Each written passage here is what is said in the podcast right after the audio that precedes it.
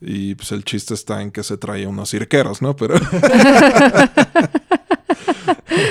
Pero, al final ayudan. final a- es, o sea, al final terminan partiéndole la madre a los altamontes Sí. y pues literal es la trama de Sí. Siete Samurai. Wow.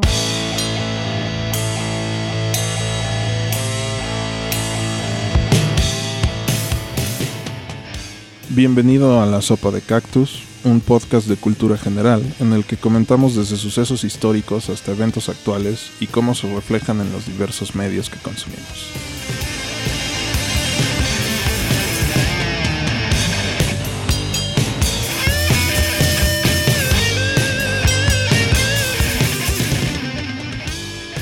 Nos acompaña nuevamente Víctor Isai.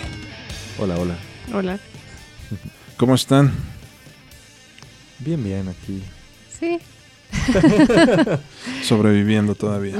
Sin grandes novedades. Mm, Sí, no, no hay, no hay novedad. No hay gran cosa. Bueno, por donde yo vivo, eh, sí, sí, sí, noté algo estos últimos días que me tiene bastante fastidiado. Empezaron, no sabemos por qué, a pavimentar eh, cachos de calle que no lo necesitaban. Sobre la avenida principal, que ya estaba hecha con concreto hidráulico desde hace 15, 20 años, para tirarle a 30, 40, que es lo que normalmente dura. De la nada llegaron y de repente em- eh, empezaron a, pues sí, a, a quitar, a romper pedazos, como de estos bloques que forman la, la calle. El concreto El hidráulico, concreto. ¿no? Porque es por justo por cuadros. Es por cuadros y tiene varilla adentro. Entonces empezaron a romper pedazos y a volverlos a tapar, sin meter ningún tipo de cableado, de tubería. Entonces a mí se me hace que es nada más una... un- algo para justificar gastos. Gastos. Gasto, claramente. Claro. Y millones, porque ves máquinas excavadoras y todo el equipo, empleados, bueno, sí, los obreros. Entonces, quién sabe cuánto habrán gastado, pero unos cuantos millones, seguro. Ujú. Sí, pues, es- recordemos que ahorita ya es este, época electoral y entonces tienen que justificar de alguna manera que, que Sí. están haciendo algo. Usar su presupuesto en algo, pero de verdad en, en calles que no lo necesitaban para nada. Entonces, Sí, así pasa. En vez de irse a tapar baches donde, verdaderamente lo necesitan. Sí. o, a, o a- o a reparar las calles que no se ven. Que Ajá. por lo mismo que no se ven. También. A nadie, nada, a nadie le importa. Exacto. Pues, Fuera de eso, qué cosas. nada más.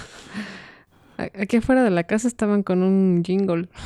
Sí, De un también están Manuel. haciendo, están haciendo campaña y en la mañana tenían que- una camioneta con audio y tenían su canción y todo y en serio te pones a pensar así como de cuánto gastan estos cabrones en todo eso. En pendejadita tras sí, en pendejadotas, güey.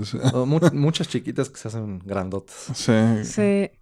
Sí, sí, sí. O sea, y esos güeyes acá mamando con que ah, queremos apoyar a la economía familiar y, y la mamada es así como de, güey, tú no tienes la menor puta idea de cómo funciona una economía familiar, o sea. Ni idea ni interés. Exacto. ¿Y cómo, cómo ven el tema de la vacunación? ¿Ya se vacunaron sus papás? Mm, no. Solo mi papá. Mi mamá todavía no califica por, por edad, Por a, edad. a todo ese pedo. Ok. Sí, no. A mis papás ya les tocó la primera dosis. Ah, qué bien. A ver para cuándo la segunda.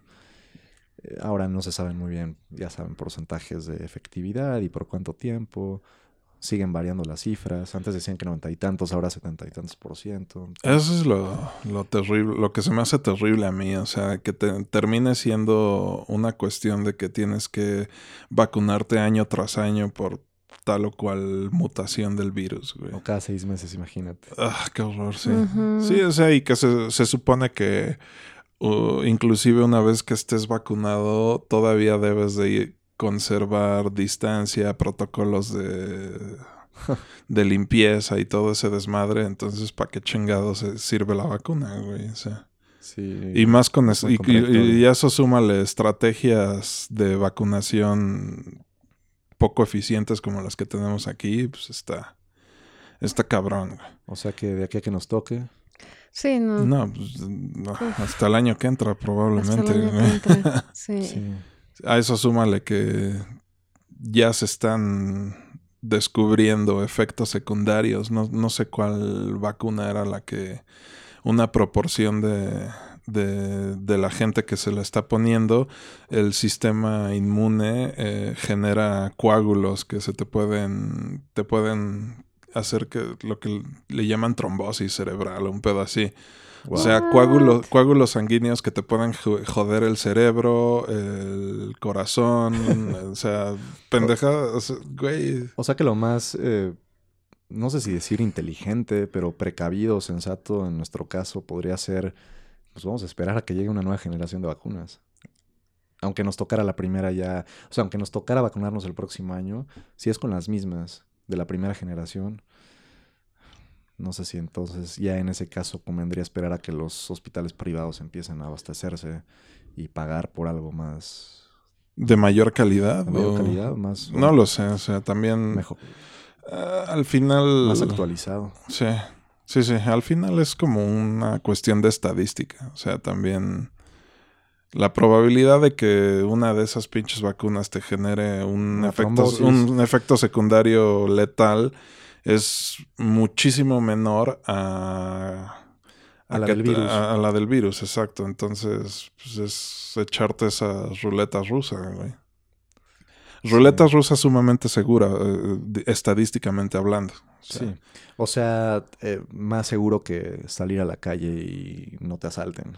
Probablemente. Digo, y, y que te asalten más bien. Ajá. Sí. Sí, porque riesgos pues todos los días en todos lados con cualquier cosa, ¿no? Exacto. Tomando un vaso de agua podemos ahogarnos. Te puedes caer en la regadera. Sí. Entonces, pues hablando de estadística, no tendríamos por qué temerle a... A las vacunas, realmente. Sí, no. Más vale. A mediados del mes de abril se celebra el Shingenko. Es un festival, o Matsuri, como se dice en japonés, en honor a Takeda Shingen, una de las figuras históricas más importantes de Japón durante uno de los periodos de guerra civil típico del Japón medieval. Para entender la figura del samurái tenemos que recordar que el Japón antiguo se dividía en, de una manera súper estricta en una serie de castas. Si imaginamos una pirámide, en la punta se encuentra el emperador, que usualmente era una figura simbólica y realmente su círculo más cercano y los que estaban abajo de él eran los que controlaban la... Ahora sí que cómo, funciona, cómo funcionaba la sociedad y el imperio. Ok. Eh, eh, estos eran los shogunes, que eran los líderes militares que, controlaban las distintas regiones de Japón a través de los daimios. Los daimios eh, son los que equivaldrían a los señores feudales, que eran a los que les tocaban las diferentes partes de- del territorio del Japón medieval. Y estos güeyes tenían a sus ejércitos de samurái. O comparándolo con algo más moderno, podríamos decir que los daimios o jefes militares equivaldrían, por ejemplo, a generales de hoy en día. Mm, Así es, sí, prácticamente, como una especie de, de general y de, Pero que también se mete de regente, regente Claro. territorial. porque no solamente controlan a, a la, a la- a la parte militar, sino también a lo civil, ¿no? Exactamente. Ok. Y esto, o sea, los, los daimios contaban con los samuráis. ¿Ustedes qué es lo que saben de los samuráis? Poquísimo realmente. Nunca, nunca, estu- nunca los, los estudié, pero pues los, vi- los visualizo como, como los mejores guerreros de Japón, por decirlo así. Con, con, con mejores armaduras que el resto, sus, sus katanas, sus famosas katanas no, así es. como espadas. Y, y ya, ¿no? Eran, eran muy hábiles. Yo no sé si formaban a veces como pelotones completos o actuaban más como individuos. Eh, al- algo por el estilo, porque los samuráis eran los guerreros de élite, así eran los guerreros más cabrones. Estos güeyes tenían su código de comportamiento y todo eso. O sea, recordemos que esta, esta, esta división de castas era súper rígida. Sí. Entonces no podían salirse de, de ciertos de ciertas reglas que existían para tal o cual casta. Entonces no había no había una flexibilidad y una movilidad social. Entonces, si un samurái se quedaba sin su señor, se convertía en lo que vimos en la película en un ronin, que es un samurái sin, Sin, sin amo y a veces sin sensei. Ah, sí. Y eh, muchas veces esto lo consideraban como una deshonra y la única opción ante esto era el suicidio ritual que, que tenían estos cabrones. Órale. También, también obviamente lo relaciono, o siempre lo relacioné con artes marciales y que fueron leyendas Exacto, debido a sus capacidades, ¿no? exacto. O sea que ya también esto es como parte de la romantización que hablaremos posteriormente. Ok, entonces, pero al final todas las órdenes salían de, de la nobleza. Del, emperador del- y nobleza. Del shogunato. El emperador era un símbolo. El emperador normalmente era un pendejo que, pues, Por familia le tocó estar ahí. Exacto. Y los shogunes eran los que realmente decidían qué era lo que, lo que pasaba. Y la nobleza en general que nada más vivía de... Sí, la pueblo, nobleza de los era impuestos. parte de- del shogunato. Es Ok. como el- en Inglaterra que están los, los reyes y están los presidentes. Tal cual es eso. Ah, ¿Es eso? O Ujú. sea, que nada más es una imagen que representa como una tradición muy vieja, ¿no? Exactamente. Ah, ya. Sí, y realmente estos líderes militares eran los que los que tenían los conflictos civiles, porque toda la historia de Japón medieval se vio plagada de guerras, civi- guerras civiles y que al final eh, ayudarían a cimentar esta imagen del samurái como los soldados supercabrones que controlaban eh, a la gente. Y que también al final eh, nos darían esa realidad de que pues no, ni, ni tan no, no eran tan nobles, realmente eran una bola de culeros. Me los podría imaginar como mercenarios también. Claro, o sea, un, se- el- la cantidad de traiciones que había entre ellos eh, así hacen que Game of Thrones se quede, se quede corto, o sea... O sea, su el- código estaba para romperlo.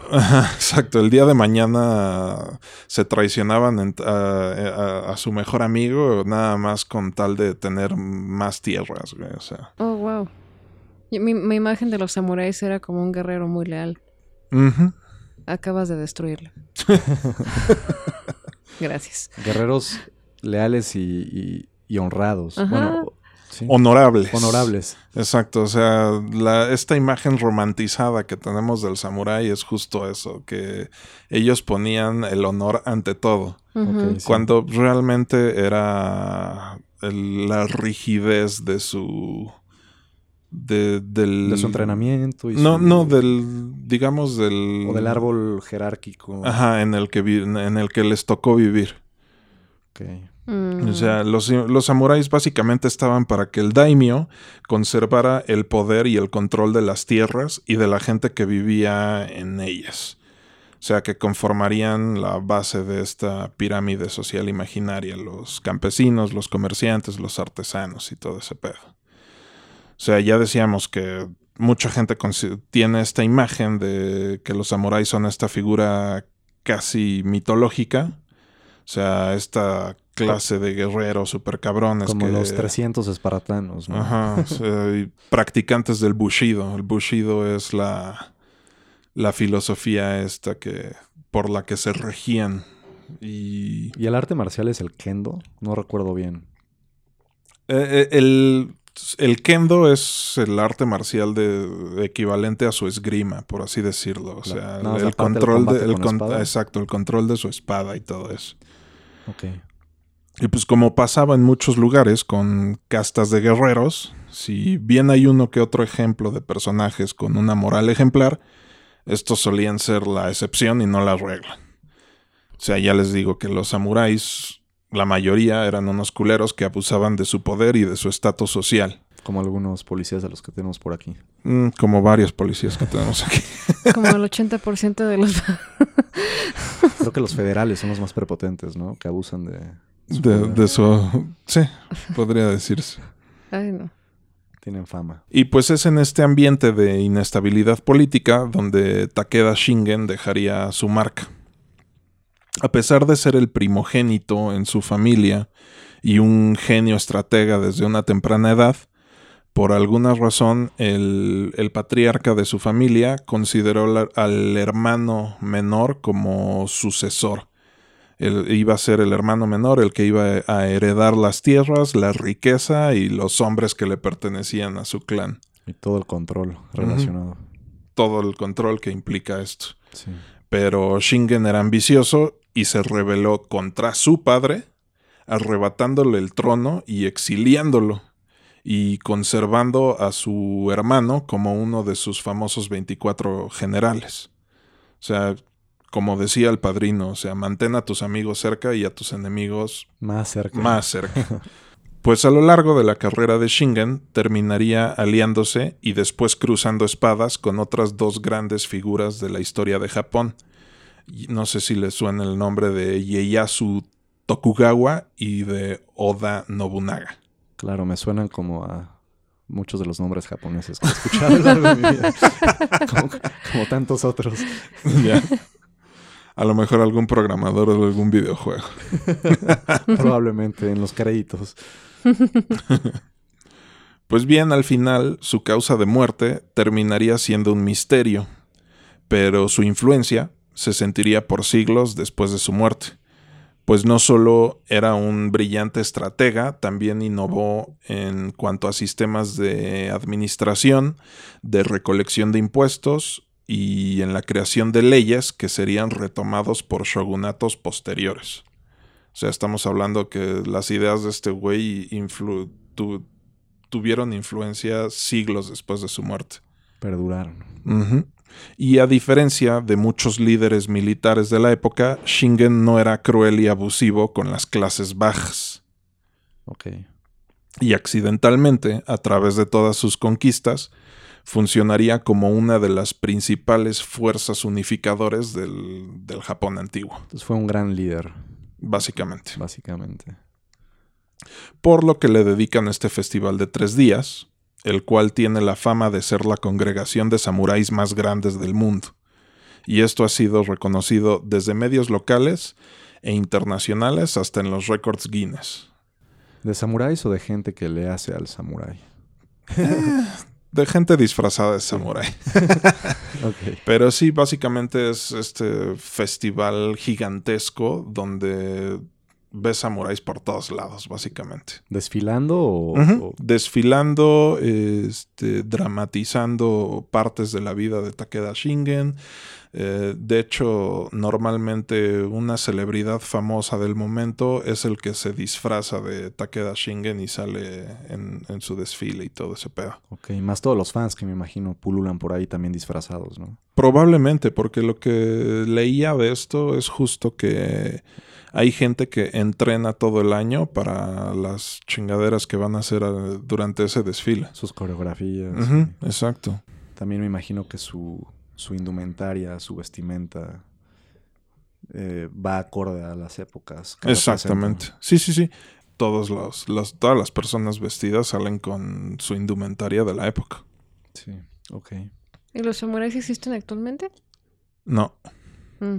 no, los samuráis, eh, de hecho, hay quienes dicen que terminaron durante la Segunda Guerra Mundial y hay quienes dicen que terminaron desde antes, pero pues, se, se sabe que durante la Segunda Guerra Mundial había gente que aún practicaba el bushido y que se seguían rigiendo por este sistema de castas y que inclusive lucharon contra los soldados americanos, o sea. Órale, Ah, eso no lo sabía. Pero pues claro, actualmente, en pocas palabras, ¿para qué serviría? Pues ya. ¿no? Exactamente. Suene... Simplemente como un título de nobleza y pues eso ya es anacrónico. Y, y- y claro, el que individualmente muchos quieran o busquen seguir utilizando el mismo código y practicando sus artes, ¿no? Sí, e inclusive eh, a- eh, no te vayas tan lejos a un nivel simplemente estético. Sí. O sea, sabemos que la influencia del samurái ha permeado toda clase de manifestación cultural, desde música, cine, animación, videojuegos, lo que se te ocurre. O sea, si, si existe un medio, um, a lo mejor y una adaptación de samuráis o algo relacionado con ello también existe. Entonces, o sea, los romantizaron e hicieron leyenda, pero eso no les quita la gran influencia que realmente tuvieron. No, claro, tuvieron muchísima influencia. Debieron O sea, hacer, sí, hicieron cosas grandes y debieron haber, debieron existir algunos realmente buenos, ¿no? Sí, claro. Uno Capaces. es Takeda Shingen, del que Claro. estamos hablando. No sé, otro que se me viene a la mente, Musashi. No sé si han escuchado un el libro de los cinco anillos o el tratado de los cinco círculos. El último samurái. No. Es lo único que yo he escuchado también.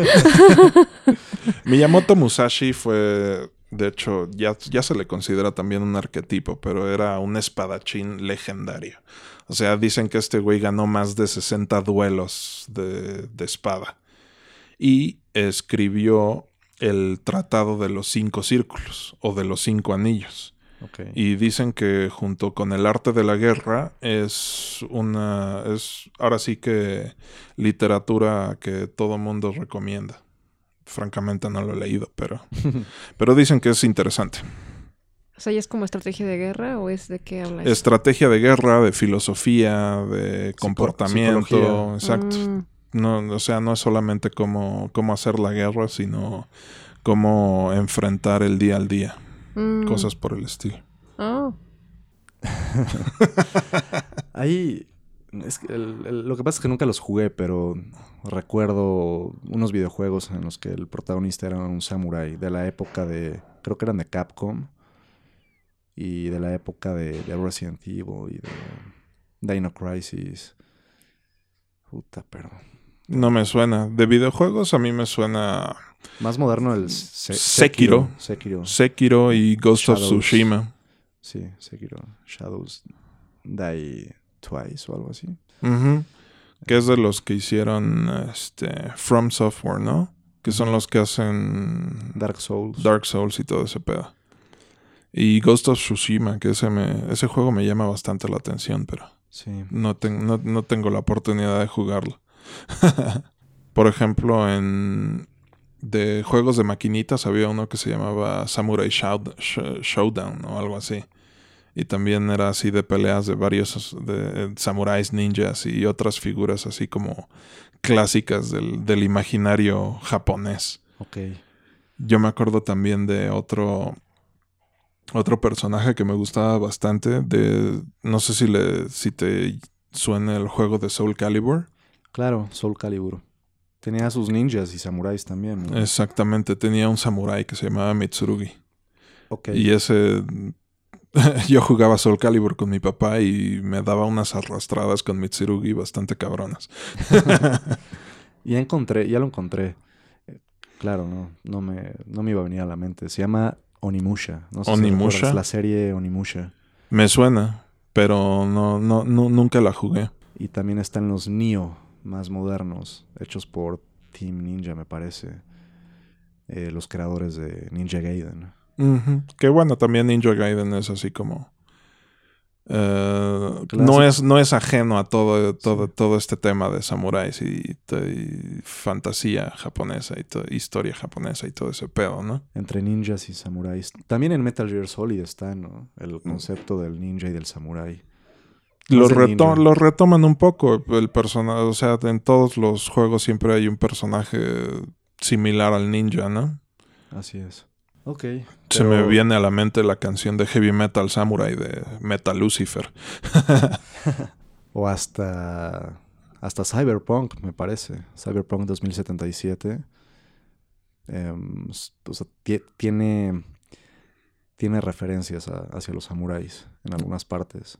También hay caricaturas. A mí me gustaba mucho Samurai Jack, por ejemplo. O sea, que también retomaba muchísimo, o sea, visualmente muchísimas eh, imágenes del que, que, y cinematografía que utilizaba Kurosawa y cosas por el estilo.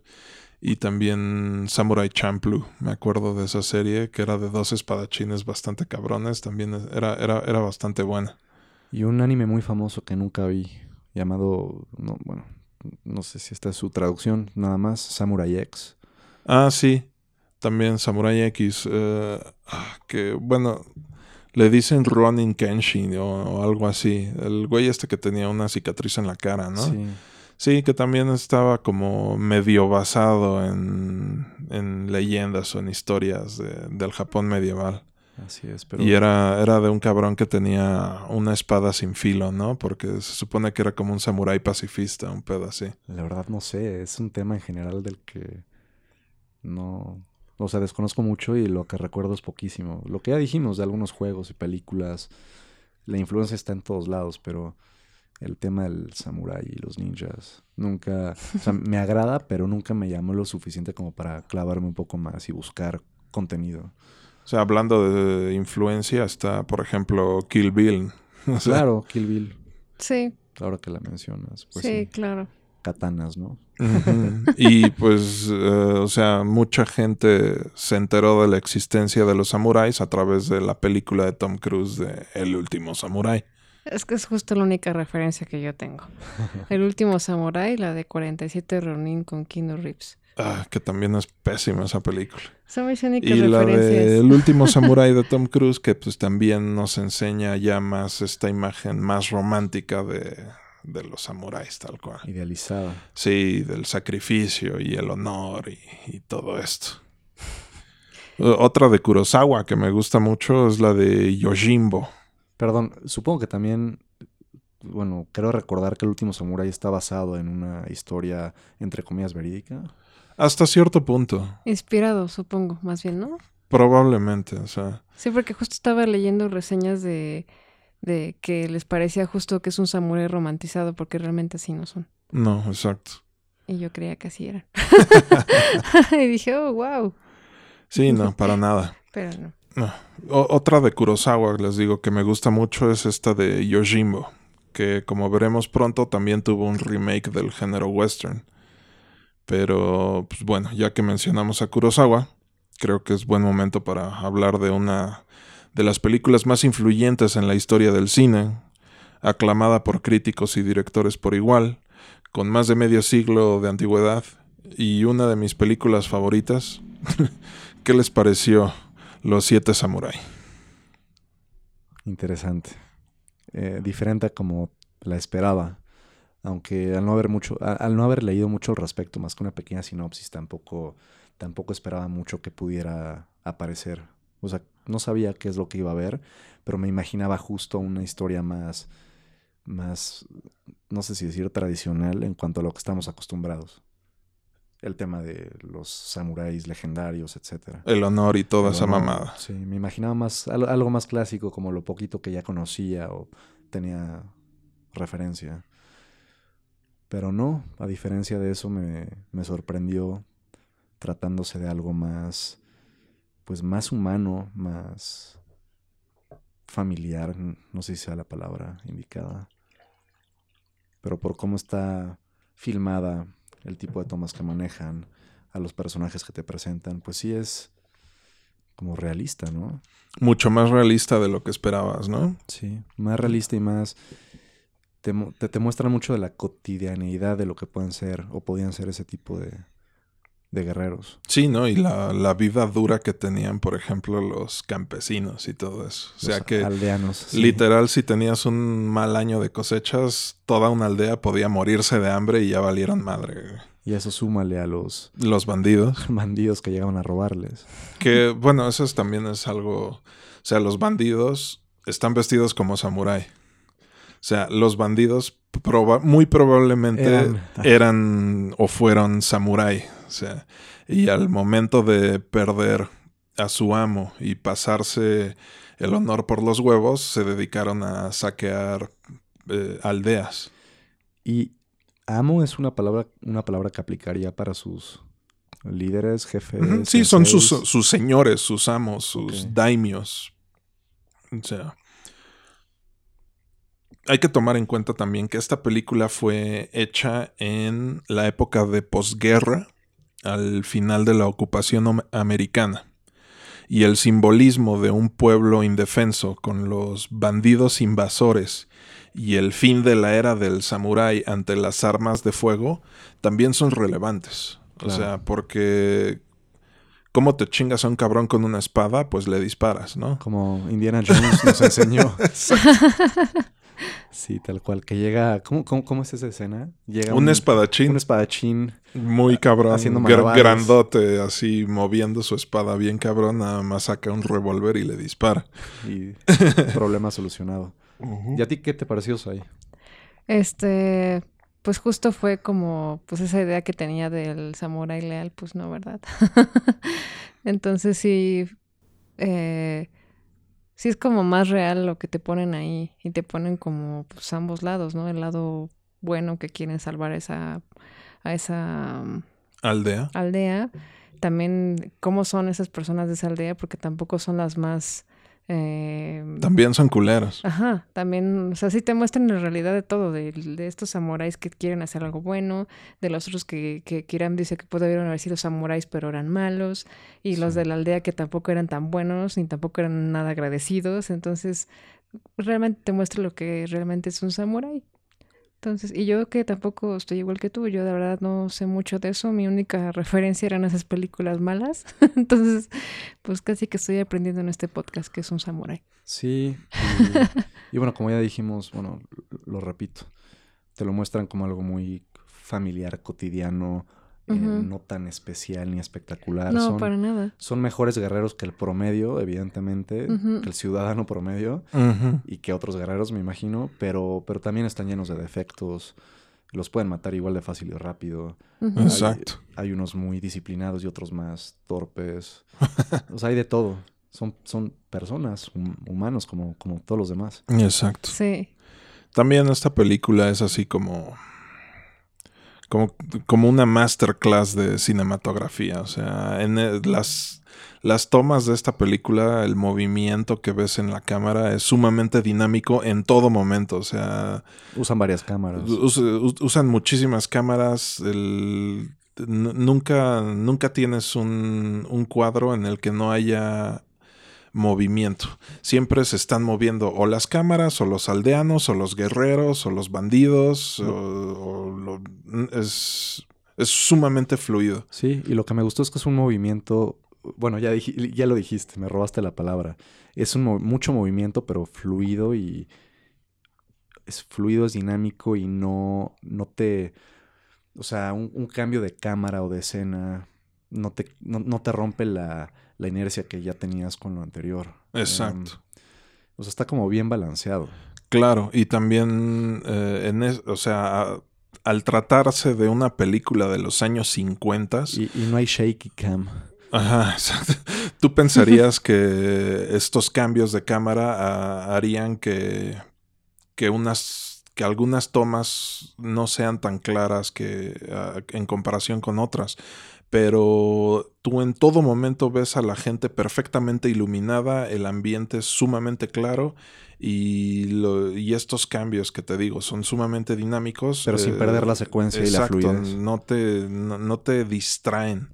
Eh, al contrario, te ha- ha- hacen énfasis en, en, la, en- en la acción que esté ocurriendo en la cámara. Y sí, sí, sí. Y hablando de este énfasis y de esta acción, también me llama la atención que muchos de los actores que ves en esta película, sobre todo con los campesinos y con uno que otro malviviente, tienen rostros sumamente expresivos. Sí, también me llamó la atención. Yo no sé si en general así se comporten los japoneses, pero me pareció una actuación, o sea, al principio me pareció exagerado, como so- sobreactuado, más tipo teatro, pero al mismo tiempo es un recurso que bien utilizado, pues te, te ha- hace que veas mucho más, te- o sea, te muestra más directamente la personalidad de, De cada personaje, de exacto. cada personaje. Sí. No, y sí, y, y les crees su sufrimiento. güey. Sí. El, el viejito que siempre está con cara de... con, con la boca torcida hacia abajo. Ajá, el anciano de la aldea, ¿no? El abuelo, ¿no? Un- uno es el anciano de la, de- de la aldea, pero otro de los aldeanos que, que los está... de los principales, pues. Ajá. Hay uno que, que tiene cara de... de que está en tormento constante, eh, con preocupación absoluta. El de la hija. El otro, uno de los que matan, de hecho. Ah, ya.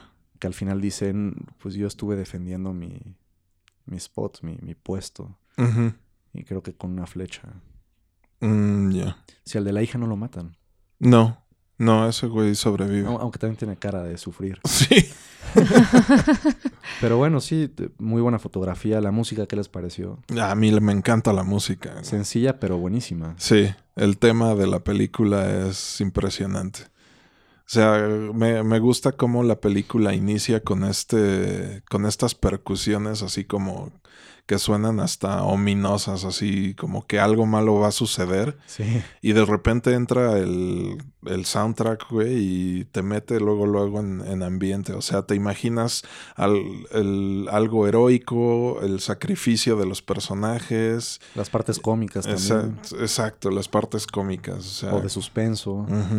Me, de hecho, me, me evocó un poquito a. Aunque no tiene mucho. Bueno, no, a ver, sí, sí tiene que ver, porque para empezar, ambos son productos japoneses, pero me evocó a ciertas tonadas, melodías, ritmos, instrumentos que utilizan también en la saga de Zelda, sobre todo el Ocarina of Time. O sea, no alguna canción en particular que dijera, ok, esto lo escuché antes, pero, pero sí manejan ciertos sonidos, tona- tonaditas, melodías, bueno, lo que ya dije, ritmos. El Claro. uso también de, del, del ambiente. Sí, de, claro. Porque te pasa mucho el sonido del, de la fauna o del agua cayendo, la lluvia. Pero sí me, me evocó a Zelda.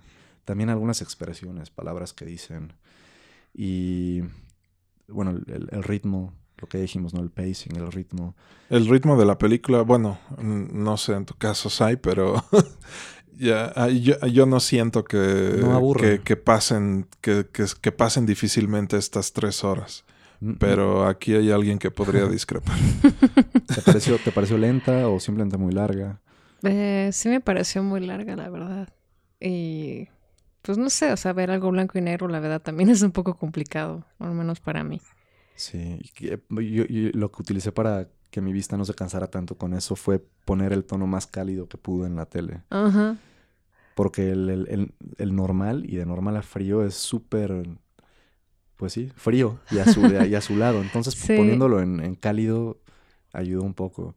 Que fíjate que a mí me gustan justo los contrastes que te manejaban en esta película. O sea, Pero cálido es más, es más mm, tolerante. Ajá, más digerible, por así tolerable, decirlo, ¿no? Tolerable, digerible. pero, o sea, es larga, pero no me pareció lenta justo por lo que mencionamos del- de los cambios dinámicos de cámaras. De los cambios dinámicos de cámaras y de también la introducción paulatina de los personajes. Y su crecimiento. Exacto, o sea, tú eh, empiezas la película desde el punto de vista de los campesinos, pero en el momento en el que introducen a Kanbei, el, el líder de los siete samurái, Ujú. también eh, cambia el punto de vista de la película y nos terminamos centrando en el conflicto de los samuráis. Sí. ¿A ustedes qué les pareció el- la introducción de Kanbei? O sea, no sé si se acuerden ustedes en la película del último samurái de Tom Cruise, una parte, No creo, pero a ver. Yo tampoco la vi hace mucho tiempo. una parte en la que le cortan el chongo a un samurái y el güey está lamentándolo. No, O sea- no sé si lo está recreando mi cerebro o si me acuerdo, pero me parece familiar. esa El escena. punto es que para los samuráis el- su pinche chongo y su ese peinado cagado así como de medio rapa, ma- medio rapado y Qué con- horribles cortes de pelo, por cierto. Sí, Ah, sí. sí. Pues no, era- no encuentro la estética ahí. Pues No. era sagrado para esos cabrones. el cort- ese corte de pelo tan particular era un símbolo de estatus.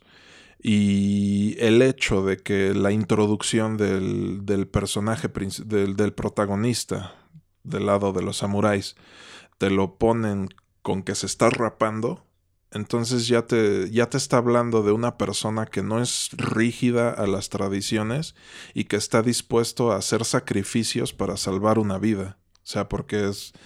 eh, cuando introducen a Kanbei es cuando se está disfrazando de monje Sí. para salvar a un niño. A un niño que No tiene sé. secuestrado a un bandido. Exactamente. Sí, me acuerdo. Te muestran a alguien no tan rígido y también que actúa más por su propia cuenta. Exacto. más- más es independiente. O sea, él mismo lo dice, es un Ronin. Un Ronin. ¿Qué les parece el personaje de Kanbei? Bien, me cayó bastante bien, es agra- agradable el señor. eh, sabe mantenerlos a todos unidos. No sé. Pero me, me- me- me agradó y muy. Se percibe como muy. Muy neto, muy transparente. No te tapa intenciones. Ajá, exacto. No tiene otros, no tiene otros motivos. Sus motivos son puros, pues. Y claros y evidentes y abiertos. Y, Exacto. O sea, muy íntegro. Eh, congruente. y ah, cuando están reclutando a sus prospectos de samuráis, eh, hay, hay otro cabrón que se lo dice así de mis ambiciones son más son más grandes que lo que, que la chamba que tú me estás vendiendo, o sea. Sí. Sí, a mí me parecía como una persona, pues un buen líder, pero lo que más me, me llamaba la atención era que tenía muy buen ojo en saber a quién iba, a quién iba a ser parte de su, de su grupo. O sea, que les tenía que hacer una prueba para saber si realmente eran buenos y si realmente iban a aguantar. Su prueba estaba chistosa también, ¿no? Estaba chistosa y también había otro que, le- que, que se dio cuenta que le iban a hacer una prueba y le dijo, no, yo, yo no, bromas no. Es Y con eso es le como aquí, está pasando algo. Sí, Ajá, y con eso le bastó. Es el que dice así como de ¿qué pasa aquí? Sí, y con eso le bastó a- a- para el líder para saber de, ok, entras. No, Claro. no, necesito hacer, no necesito hacerle una prueba para saber que vas a estar conmigo, que vas a ser leal a todo lo que te voy a proponer. Es un buen punto, pero también no tenían mucho de dónde escoger. Por lo mismo de que su. su. mm, em, su, su plan, su. Sí, lo que les dice el abuelo, búsquense samuráis con hambre. Sí. Sí, porque, porque no es una misión tan lucrativa. Exacto, no les va a proporcionar esta idea de honor que algunos otros samuráis posiblemente tenían, ¿no? Entonces, sí era selectivo, pero al mismo tiempo no tenía mucho. De No dónde tenía escoger. mucho de dónde, pero pues igual ya sabía quiénes sí, ¿no? O sea, Exacto, sí. tenía Sí, ya la experiencia para ten- echarle ojo a la gente. O sea, Sí, muchas Eso también es curioso, me llama la atención cuando habla de que su experiencia fue perder todas las batallas en las que se vio metido. Sí, y que nunca llegó a cumplir los sueños o ilusiones que tenía de grandeza, como muchos samuráis empiezan.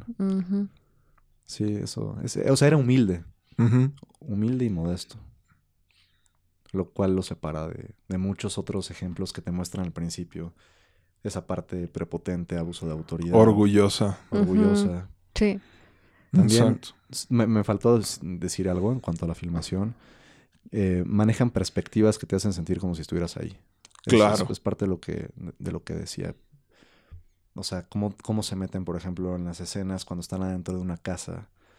Eh, son, son perspectivas que te muestran el, el escenario y a los personajes como si tú fueras uno más que está ahí sentado conviviendo. Sí, las tomas de interiores a veces son tomas sumamente cerradas y, y cercanas a los personajes, ¿no? Por así Sí. decirlo. Entonces, como si fueras un participante. Te. Y en cambio, lo- estos exteriores también, la forma en la que te manejan los planos, Tomas hace- abiertas. las, tanto O- la- o- las tomas abiertas, Cuando los no- movimientos y la perspectiva de las Sí. tomas. Cuando no todo cabe te- en un encuadre, te, te- te lo mueven. Te Exacto. pasan el barrido de toda la escena. Exacto. Y sus barridos así, o sea, medio...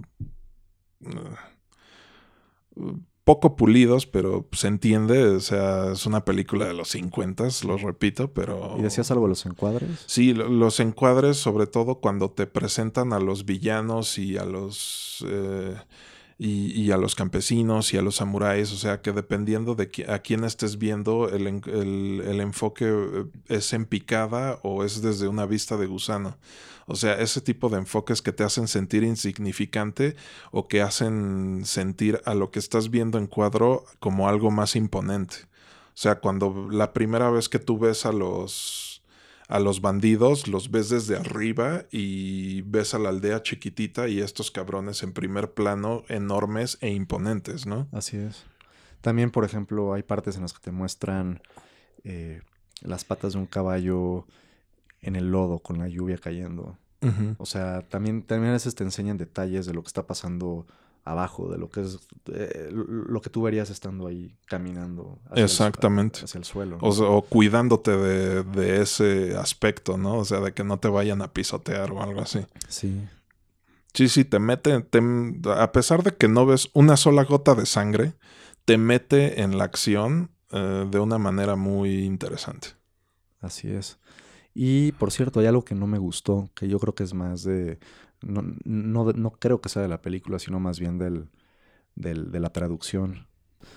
Los diálogos me parecieron muy sencillos. Para lo que yo estoy acostumbrado a ver y a escuchar, que tampoco soy un gran consumidor de anime, pero por lo que he llegado a ver algo muy característico del anime, o sí, sí, sí, del, del anime tal cual, son los diálogos profundos y complejos entre personajes. Se dicen mucho normalmente. Entonces, yo no sé si aquí tiene que ver más con el, los subtítulos que no son muy buenos, porque hay partes en las, que están hablando y diciendo mucho y te lo, te lo traducen. Te lo sintetizan a una oración y ya en el subtítulo, ¿no? A una oración y sientes que, que, falta, que están diciendo más. Y también encontré, no me acuerdo ahorita, pero dos o tres contradicciones de que lo, lo que está diciendo no tiene mucho que ver con la acción o, o, al, o, o a la referencia que se está haciendo en la imagen que, estás viendo, ¿no? Imagen, o que no hay una falla de lógica, ¿no? No sé. Pero me, hubiera gustado poder verla con, con mejores subtítulos. sí, que también no sé si es por la época y porque hoy en día con el anime le hagan mucho a la mamada, ¿no? También, porque, eh, o sea, parte de lo que decíamos que esta película no se sienta para algunas personas de tres horas es que el, lo que guía la historia es la, acción, no tanto el diálogo. Y curiosamente los diálogos que considero profundos son los de Kikuchi. Sí, tal. o sea, este, este, güey también es así un personaje fascinante que de una escena a otra puede, eh, o sea, te puede estar, eh, te puede estar haciendo reír y a la siguiente te, a, la siguiente te harta y a la siguiente te hace un nudo en la garganta, o sea. Sí, es un personaje que va creciendo, además conforme creo que es el que más desenvolvimiento tiene conforme progresa la historia. Claro, podría decirse que es el alma del, los, del, del grupo.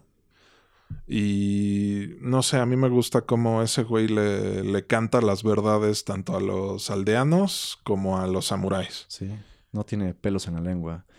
Y otro punto. Y es bastante cagado. Sí, que, acá no siempre me, causó gracia porque, eh, o sea, eh, estando con una persona así podría llegar a molestarte también. Pero, sí. Pero bueno, viéndolo desde afuera es como un cabrón que se comporta de esa forma, pues sí. Sumamente excéntrico y, e invasivo y... Y sin pudor. ni filtros. Otro, otro punto de las actuaciones, personajes, historia, tiene que ver con todo. Bueno, más con la, con la historia. Algunos hombres lloran y los demás parecen empáticos con ello, sin ser algo vergonzoso. Claro. O sea, hay varias escenas en las que cuando uno llora, los demás lo respetan. Nadie, nadie los critica o los hace menos. sí, ya ya sean campesinos o los mismos samuráis. O sea, hay empatía entre ellos. Ajá, exacto. O sea, justo una de estas escenas desgarradoras de Kikuchio es cuando rescata a un niño y le dice a Kanbei así como de, güey, este, este niño soy yo. Y si es así como de madres, pobre cabrón.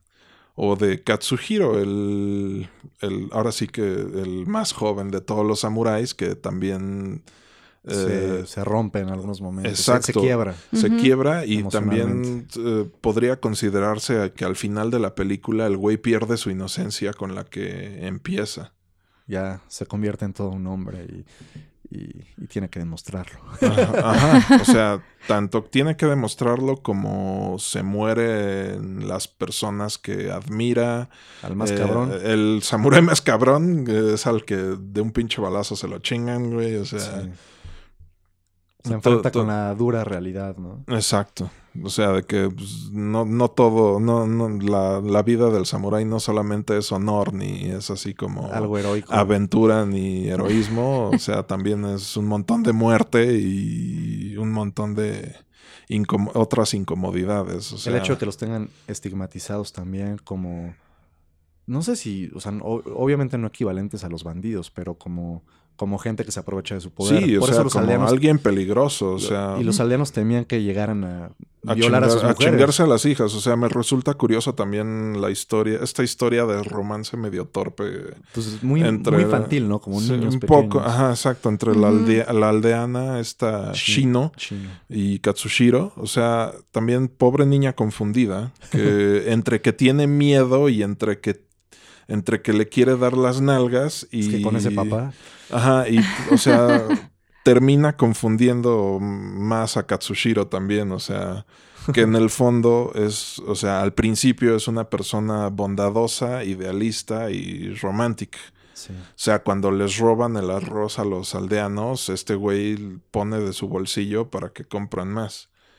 O sea, y es Exacto. curioso, al final el papá de Shino, queriéndola proteger de los bandidos y de los samuráis, es el único personaje que termina haciéndole daño dos veces. O sea, cuando la obliga a cortarse el pelo y después cuando le da una madriza, cuando los cacha la noche anterior a la batalla final. Sí. Cuando lo expone ahí ante el público, ¿no? Ante Ajá, todos. exacto, o sea- Casi que es como una humillación. Ujú, Pésimo habla- padre. habla, ha- habla de cómo las personas que a veces te quieren proteger son las que terminan haciéndote mayor daño, ¿no? Muy tradicional porque ni siquiera acepta el, el, el consejo cuando de repente llega el, el gordito. Shi... Shi- Shichi- Shichiroji. Yo no puedo pronunciar estos nombres. Shichi- Yo tampoco. Chichiro...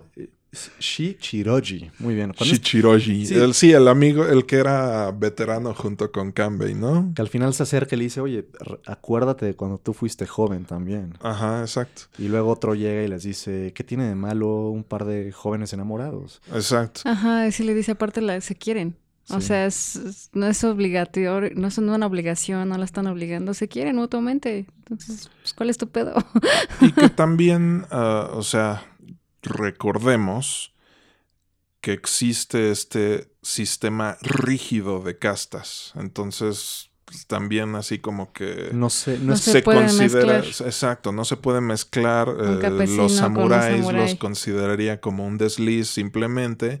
Y al final de la película, también esta vieja termina ignorándolo. Por eso, y- y- bueno, y de hecho, sí, al final de la película lo ignora, pero antes, una de las escenas en las que se van al, al bosque y se recuestan sobre las flores, ella le dice, están como en un proceso de romance en donde tal vez espera, él espera que más apertura de parte de ella, pero, pero ella le responde con, con justo esto, ¿no? Es que, ¿qué tienen que hacer un samurái con una campesina? Sí, no, y también anda- momentos antes le dice así de, güey, compórtate como un samurái, tómame, hazme tuya, o sea... Sí, hay un conflicto ahí muy... Sí, es- te digo, esta, o sea, eh, eh, habrá a quienes se les haga exagerado y yo simplemente lo considero como una persona confundida, con, con- tanto con sus castas como con la situación en la que está envuelto. Se me hace cagado que la primera interacción entre Katsushiro y Shino es que el güey está recogiendo flores y se la encuentra recogiendo flores y con el ramo de flores que tiene en la mano le dice así de tú no deberías de estar recogiendo flores. O sea, es una película muy completa, o sea, tiene escenas muy crueles, tiene escenas muy cagadas, tiene Acción. acción, tiene romance, lo tiene todo, o sea. Y, y la acción le falta, o sea, el, único toque de realismo que le falta es la sangre, por ejemplo. Es una película más eh, menos violenta en ese aspecto, tal vez más para todo público, pero fuera de eso, Pero creo que no la necesita. exacto, es a lo que iba. No la necesita si te crees las escenas de acción, Sí. porque no son coreografías perfectamente cuidadas, es como una bola de cabrones. Un linchamiento. Ajá, Sí. exacto. Sí, o sea, esa, esa fluidez y crudeza que tiene la acción termina haciendo que te creas la, Sí, dan- la, la violencia. Dándose espadazos y palazos a como pueden en ese momento, sin, Ajá, exacto. sin Soltando ponerse- madrazos le caiga a quien le caiga. Sí, sin, sin ser la típica coreografía de artes marciales perfecta en donde todos hacen malabares. Y, y también otro, otro punto que, otro aspecto que me cayó muy bien de Kikuchillo, Kikuchillo, el, que es como el, iba a decir bufón, pero tampoco es un bufón. Pues es que entre bufón, entre. Entre. Es el impredecible. im- Ajá, exacto. Lo que le llamarían wild card. Ok. ¿No? O sea, esta, esta persona que de un momento a otro puede ser buena, puede ser mala, puede... Pues sí, bueno, lo que iba a decir, otra cosa que me gustó de este güey, de, Ki- de Kikuchillo. Kikuchillo. Kikuchio. Kikuchillo. Kikuchillo. No sé, bueno. Es que en varios momentos habla de mujeres. Eh, Sí. pero, pero nunca lo ves faltando el respeto a una mujer. No se No. aprovecha de su, de, su, de su pose de samurái. Exacto. Yo, yo hasta temía porque cuando, cuando estaba, las vio a las mujeres recolectando las, los... Cosechando. Se, emociona, ¿no? Las se voltea a ver a todas. Ajá, se emociona y luego se acerca una y entonces dije, yo mi mente dije, ya, este, ya vamos a Se va a pasar de ya va lanza. a pasar. Lo único que hizo fue ayudarle y decirle, voy a recoger todo lo que sea por ti. Dije, wow, o sea, ¿qué, ¿qué es esto? sí, eso sí me sorprendió. Esto resultó ser también, a pesar de su desmadre, pues O sea, tiene un compás moral recto. Sí, porque Sí, quiere mujeres, pide mujeres, pero... nunca No se va a pasar de lanza. no sé, no. Y digo, también esto se podría deber a sus antecedentes como... Más humildes. Ajá, exacto. O sea, que le dicen, tú no eres un samurái, tú realmente eres un campesino, pero... O sea, también siento que es... de- o sea, a pesar de que les dice sus verdades, cuando suena la alarma y les dice así de todos ustedes son unos ojetes, o cuando descubre las, las armas y las armaduras que ellos ya tenían, eh, es el personaje que también siente mayor empatía después de Kanbei, quizás, por los campesinos. Sí, porque se identifica. Exacto. Se identifica con los conflictos que ellos tienen. Sí, sus debilidades, el miedo que viven, justo por tratarse de la... Pues sí, del, del bloque más bajo de la... De esta pirámide jerárquica de castas sociales. Así es. Ah, a mí otra cosa que me pareció curiosa que iba a comentar desde hace rato era que este justo como el samurái más joven que la verdad sus nombres todos me como me revuelven. Katsushiro. Ah, bueno, ese, o sea, tú no esperas que ese es el que sobreviva. O sea, de los tres, o sea, de los siete quedaron él y otros dos. O sea, tú esperas que sobreviva a nosotros como el Los más cabrones. los más cabrones y resulta que no, que le, o sea, que él que admiraba tanto a esos a todos los demás Los veteranos. se, se quedó para ver cómo se morían y para sobrevivir a eso y seguir con una vida así. Eso fue como vaya, fue como curioso, o sea, que él se quedó o sea, que de los más débiles, honestamente, Sí. se quedó. El, Ru- el Rocky inexperimentado. Ajá. Ujú. Sí, y también me, me- me da risa que Kanbei le vuelve a decir a su, a su amigo que volvieron a ser los sobrevivientes. Ah, Sí, curiosamente. ya. Los que quedaron en los pie, que quedaron vivos es así como, güey, volvimos a sobrevivir. tal vez ya querían que fuera su última batalla, ¿no? Para ser inmortalizados. Como... Para la leyenda. Sí. y- Pe- y, y no, porque también es así como lo que, lo que al final dicen. No sé ustedes qué les parezca Ah, la frase final. la, la frase final así de pues, nosotros no ganamos nada. Los que ganaron fueron los aldeanos y, y punto. O sea. Pues sí, que yo le habría dicho, bueno, eh, ganamos la experiencia. mm, Una vez más, o sea, tuvimos una aventura y contribuimos a que estos güeyes... Porque los que pusieron en orden a los campesinos, a fin de cuentas, fueron ellos. fueron ellos, ¿no? Entonces también te muestra con eso su humildad. Exacto. Y también hasta cierto punto como que también los campesinos no son las no son personas tan buenas, o sea, es así como de, ah, se acabó el problema a la chingada, o sea, ya. Te lo muestran también esa parte cuando capturan a uno de los primeros tres bandidos, Ah, sí, claro. que, que matan a dos y capturan a uno Ajá. y pues lo están casi linchando y de repente, de repente Kanbei les dice, oigan, párense. No O es sea- que, sí, no, no, no, no, no, no, no lo van a cortar a pedazos ahorita. Está, está rogando, Exacto, es nuestro prisionero. es nuestro prisionero, ya confesó, bla, bla, bla, y O está sea, pidiendo... puede tener una utilidad y, la gente lo quiere linchar. O sea, Hasta- que también está en su derecho, ¿no? Y llega la viejita justo a vengar a su hijo, ¿no? A su familia. Sí, le dijeron que le dejaran que se vengara. el viejito, el más viejo del pueblo, Sí. les dice, pues sí, déjenlo vengar a su, a su hijo, a su familia.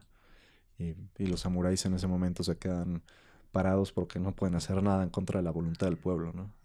Deciden no meterse ya. Son sus costumbres y... Y al Sí. final son, son sus patrones, ¿no? Sí, claro, porque los tienen co- contratados, entre comillas. Exacto.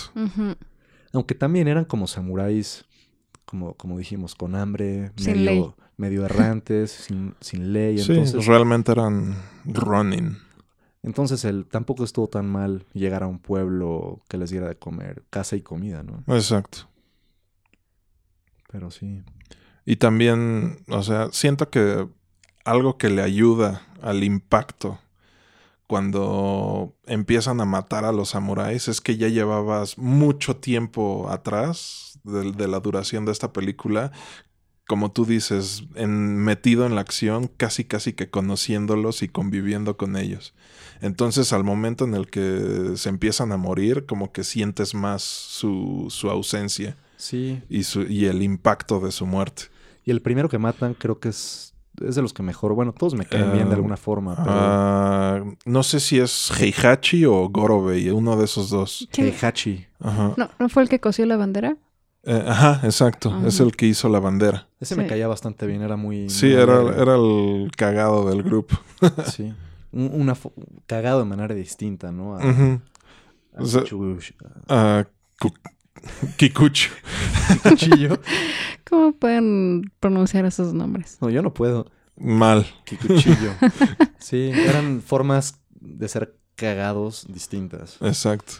Sí, eso, te digo, el- la, la manera en la que conviven y se tiran mierda también es muy, caga- es muy gracioso.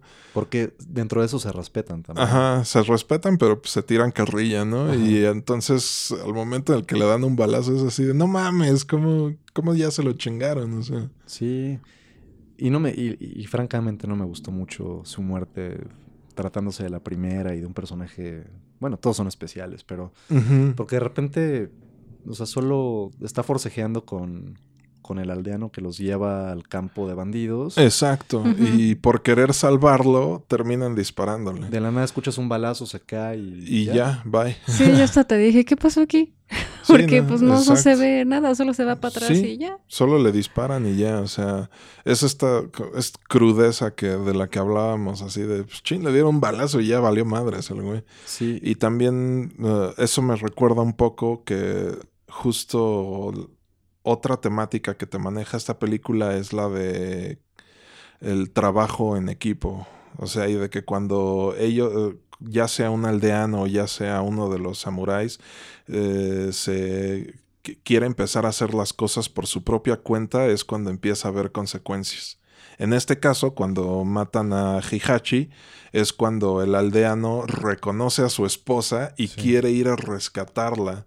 Y esta vieja, eh, igual, sintiendo su honor ya mancillado porque ya la usaron de concubina a todos los bandidos, eh, regre- se regresa a la casa en llamas a morirse. Prefieren. porque- Sí, claro. Exacto, prefieren suicidarse a, a regresar con su esposo. Tras haber vivido todo eso. Exacto. Ya no se siente, supongo. eh, limpia, Su pura, mujer, su exacto. Pues no, imagínate después de tantos güeyes que le pasaron encima. Sí, no, y esa, clase de, esa clase de güeyes. No, ya. Exacto.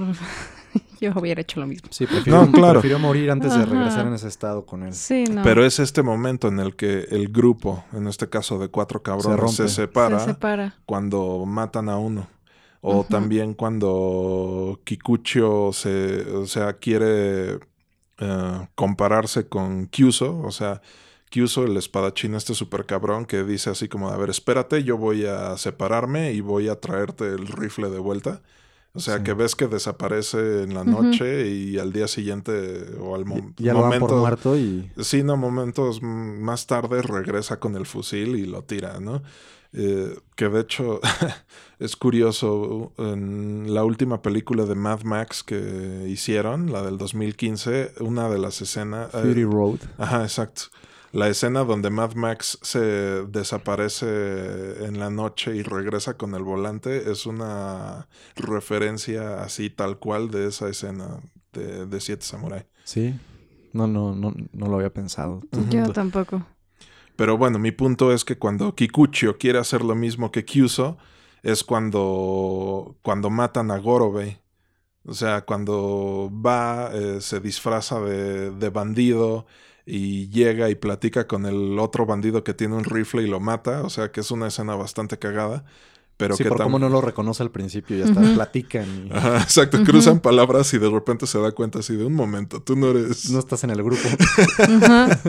Y se lo chinga, ¿no? O sea, al final hace lo mismo que Kyuso, pero eh, ahora sí que por sus intenciones o por no consultarlo con el grupo y romper este, esta cohesión y el este orden. trabajo en equipo, eh, conlleva consecuencias. El güey distra- se distrajo de la sección del pueblo que tenía que cuidar, le mataron a unos cuantos aldeanos y aparte eh, las consecuencias de que mató al cabrón del rifle, también llegan y los vuelven a atacar y matan a Gorobei. El buen Gorobei. Así es. es que es muy imprudente, entonces hace las cosas sin pensar demasiado como Exacto. los demás. Y- Exactamente. o bueno, lo suficiente, sin pensar suficiente y como dice, sin consultar. Se sale de ese orden grupal. Exacto, por querer lucirse básicamente. Sí. Por no- y- o, o no quedar atrás, por busca reconocimiento y aceptación a fin de cuentas de los, de los verdaderos samuráis que son los Ujú. demás. Y también es parte de su conflicto, es eh, justo esa búsqueda de, de reconocimiento por parte de los verdaderos samurái. Así es. Del que estás hablando es del, del más joven, ¿verdad? No, de Kikuchi, Ah, del... Qué cuchillo. del, Ok, ya, ya. del loco inestable. El del inestable. Ya, ya.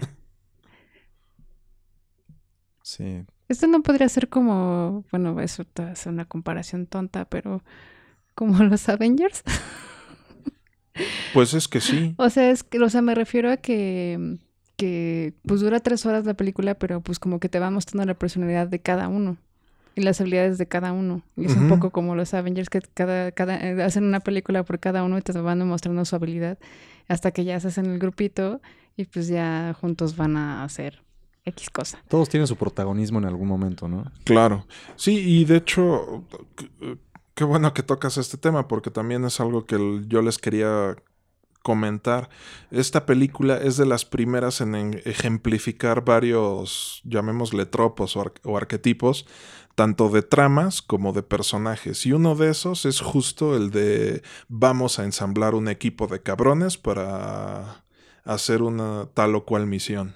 En el caso de los Avengers, o inclusive eh, ahora que estuvo de moda cuando salió la versión de Zack Snyder de, de la Liga de la Justicia. O sea, de que es una persona eh, o unas personas en la búsqueda de un, de un equipo para cumplir tal o cual misión. Resolver un problema, ¿no? Exacto. sí. También, em, por ejemplo, ¿cuál crees que sea una de las razones? Bueno, o, o qué razones piensan ustedes que haya tenido el líder, Ujú. para pues meterse en, en este problema? Ah, Además de ser buena onda y querer ayudar, ¿no? Pero pues a o lo mejor yo creo que quería hacer algo de utilidad y no solo para seguir perdiendo guerras, ¿no? sí, O sea, querías como, pues soy un samurái, tengo que hacer algo bueno y no seguir perdiendo esto, ¿no? exacto, como tal vez es mi última oportunidad. Es mi última para- oportunidad para demostrar. O, o deja tú demostrar, hacer algo de provecho, servir en esta vida, ¿no? Sí, sí, sí, sí. Sí. Sí, yo creo que eso puedo ser. Puede ser y también siento que va por su compás moral. O sea, el güey, eh, eh, es- les recuerdo lo que pasa al principio. El güey renuncia a su corte de pelo, que te digo, para los samuráis ese pedo era sagrado, simplemente para salvar a un, a un niño. Cuando cualquiera, cualquier otro de los samuráis que intentaron reclutar es así como de yo no voy a andar salvando niños, eso a mí qué. O sea, realmente es una persona bondadosa y honesta y que termina aceptando la, la misión de los campesinos porque sabe que es lo correcto, lo que se tiene que hacer. Claro, y, y siendo consciente de que si no es él, ¿quién más los va a ayudar? ¿no? Exacto. Sí, también es. Sí. También, eh, cambiando de tema, algo que me llamó mucho la atención y me sorprendió bastante, no sé si ustedes también, el viento en la película. Claro.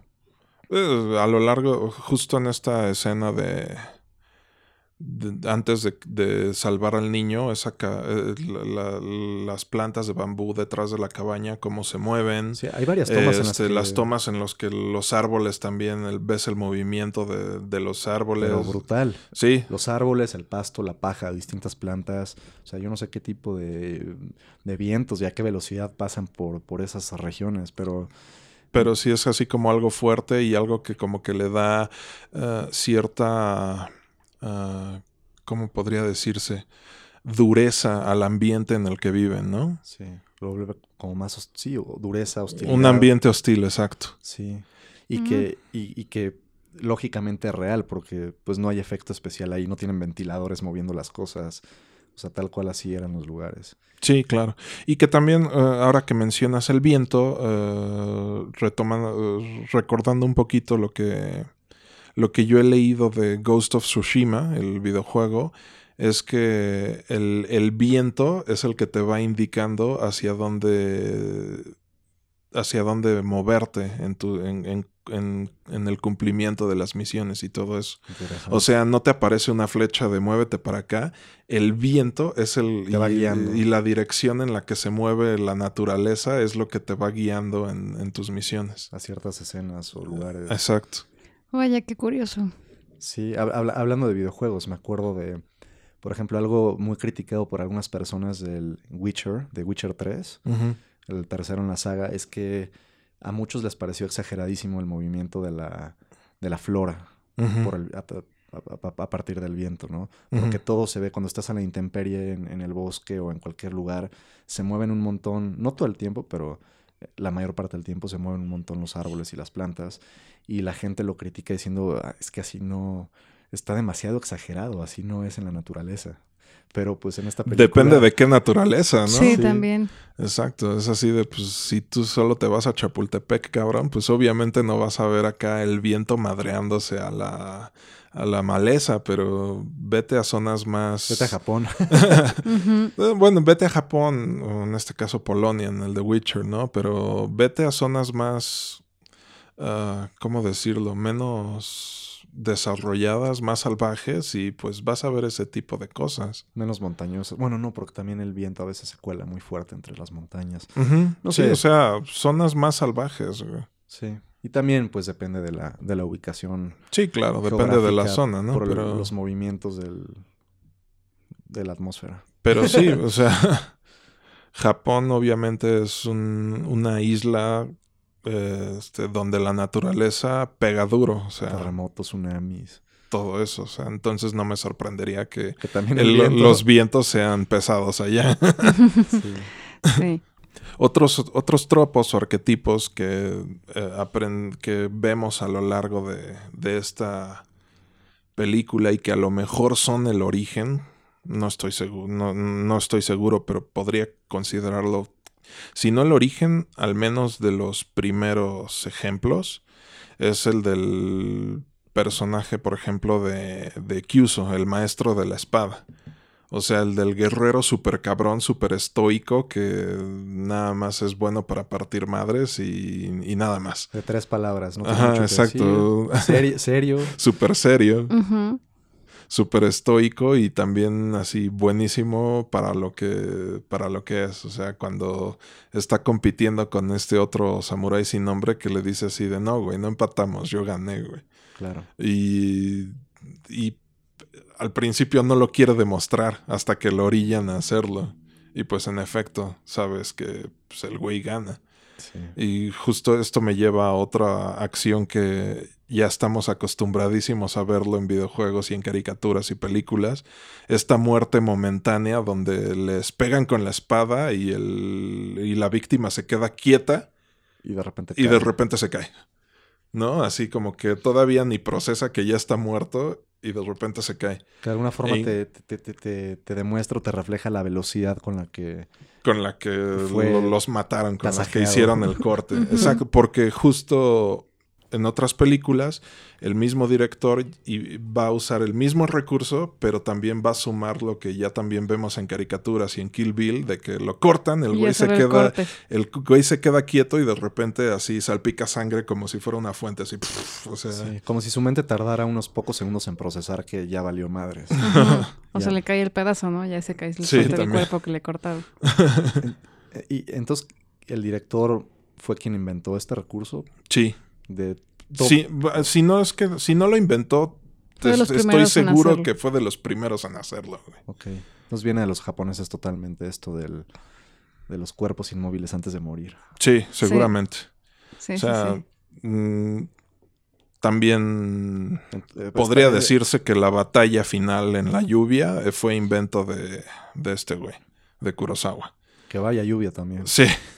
O sea, la lluvia le da. Ah, no sé si fue intencional o no, pero le da peso a la, a la batalla final. O sea, y al, al, al conflicto, al drama. eh, O sea, la lluvia como que le, le suma otra, no sé cómo. Otro llamar. factor en contra. Ah, por por No, así no sé. decirlo, no lo sé. O sea, pero como que Es suma más dramatismo a todo. se, se, se siente más fuerte lo que está sucediendo cuando, o sea, cuando sabes que, que hay lluvia es porque las cosas se van a poner feas, ¿no? Y es que lo vuelve un momento más, más incómodo y más difícil para todos los involucrados. El hecho de Exacto. Ujú. Otro factor extra en tu... En tu contra. En tu una, contra. una- una tromba cayéndote encima Sí, que no te permite ver bien o Exacto, avanzar con facilidad. sí. Sí, ¿no? Y que es- se lo han hecho, lo, es un recurso que se ha retomado en otras películas. o Para sea, volver o más hostil al ambiente o más dramático, ¿no? Exacto, más dramática la situación. O sea, ejemplos que se me vienen a la mente ahorita de lluvia, no sé, el final de Matrix, por ejemplo. iba a Sí, iba- yo también iba a decir Matrix. ¿Cómo nos tiene marcados? esa ah, sí, cañón. Sí, esa trilogía es bu- bueno, a pesar de que las últimas dos no son tan buenas, pero Eh, no importa. son, son películas sumamente influyentes, ¿no? Clásicas. Sí. Pero sí, justo esa lluvia Sí, en la pelea sí. final. sí. ¿Qué me dicen de la pelea final de la segunda parte del Señor de los Anillos también? Ah, eso sí. Sí, con, con una gran tormenta encima. O la pelea final de Pacific Rim. También. por ejemplo. Sí, sí, sí. En fin, o sea, si tú sabes que una pelea ocurre en una tormenta, las cosas son serias y, y va a estar Y- buen- van a estar buenos los madrazos. Serias y definitorias, ¿no? Como que alguien va a morir. Exacto. Parte agua. Sí. ¿Ustedes han visto los remakes de, de esta película? La de los Siete Magníficos, por ejemplo. Bueno, remake o inspiras. No, Los Siete Magníficos literal es un remake, pero con vaqueros. No. Eh, no. Nosotros vimos la, el remake del remake, ¿no? Ajá. O ya no te acuerdas. Pero es considerado remake, aunque sean vaqueros. Ya. Sí, lo consideran un remake tal cual y creo que hasta tuvieron pedos legales. Pero no sé si fue con esta o... La Liga con- Extraordinaria, ¿no? No sé cuántos personajes son ahí, pero en donde aparece Mr. Hyde y X otros. Eh, bueno, ahí sí, simplemente podría ser el, el tropo o arquetipo de Sí. vamos a juntar a un equipo de cabrones para, Como Avengers para hacer algo, exacto. o Justice es. League. Eh, muchos cons- consideran también un remake de esta película, la película de Pixar de Bichos. Mm, ok. O sea, ¿Bichos? bichos, Sí. literal. ¿What? A ver, me- me- a ver, vamos a... Sí, sí, re- sí. Recordemos Total- bichos. Totalmente. Recordemos de qué trata la película de bichos. Es una aldea de hormigas. Campe- Campesinas. don- campesinas. Sí. donde llegan los grillos, Ah, los grillos. que son bandidos y que les roban la comida. Ah. Y justo que... aprovechándose de las temporadas de cultivo. Exactamente. Y una de las hormiguitas tiene que salir a buscar a un grupo de de cabrones super bichos. para defenderlos. Y pues el chiste está en que se trae unos cirqueros, ¿no? Pero, Pero, al final al ayudan. final a- es- o sea, al final terminan partiéndole la madre a los saltamontes Sí. y pues literal es la trama de Sí. Siete Samurai. Wow, no tenía la más remota idea de eso. Me acuerdo que las moscas son muy chistosas ahí. Ah, las moscas y las cochinillas también son cagadas. Las cochinillas. Las cochinillas eran, eran los Sí, acróbatas rusos. Los acróbatas.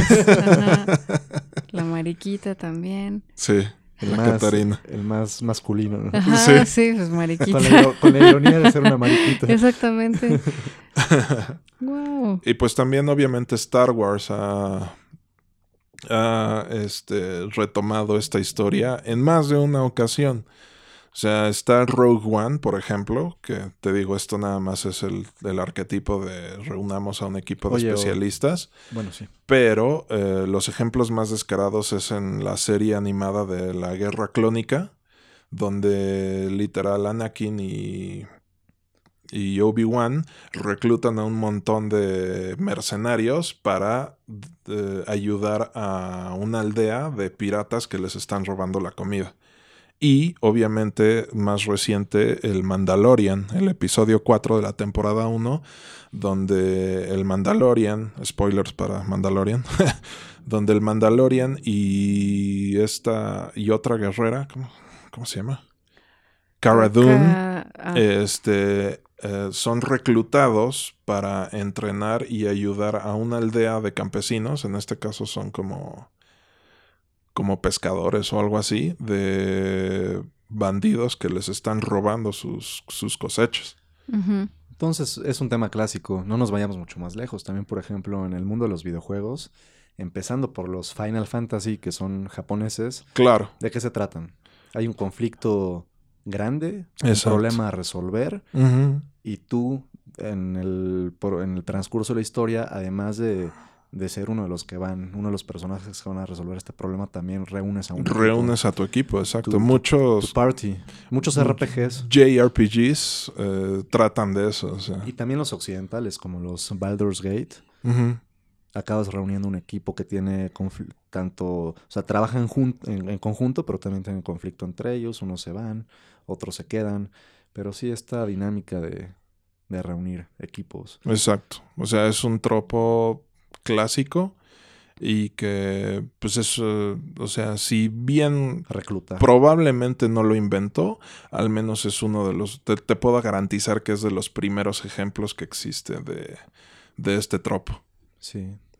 Y otra cosa que no es un tropo, pero pues el casco de Darth Vader está inspirado en las Claro, en los de cascos de los los samuráis. samuráis. O sea, bu- Cierto. esta película también. mm, no por nada, cuando le dieron un Oscar a, a Akira Kurosawa por su trayectoria artística, las personas que se lo entregaron fueron eh, George Lucas y Steven Spielberg.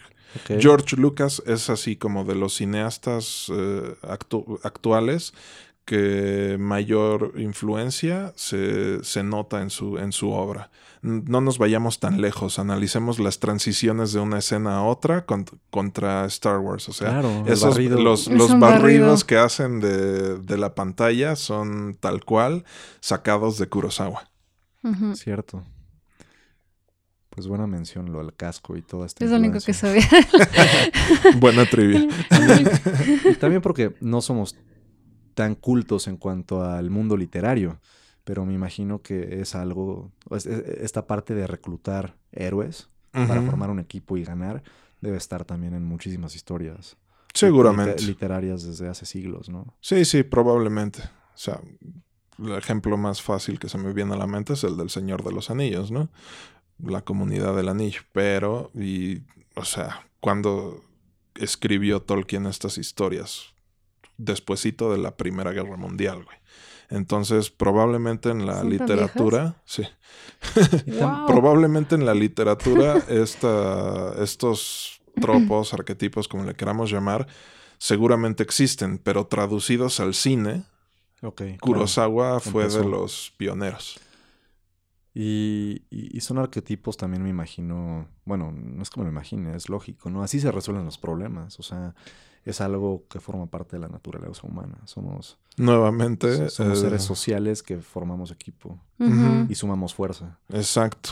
Y que cuando justo te divides de, de este grupo, es cuando peor te va. O sea, antes eh, en la antigüedad, cuando tú eras exiliado del grupo, básicamente era Era una muerte. sentencia de muerte. O sea, Sí, porque solito es muy, mucho más difícil sobrevivir. Sobrevivir.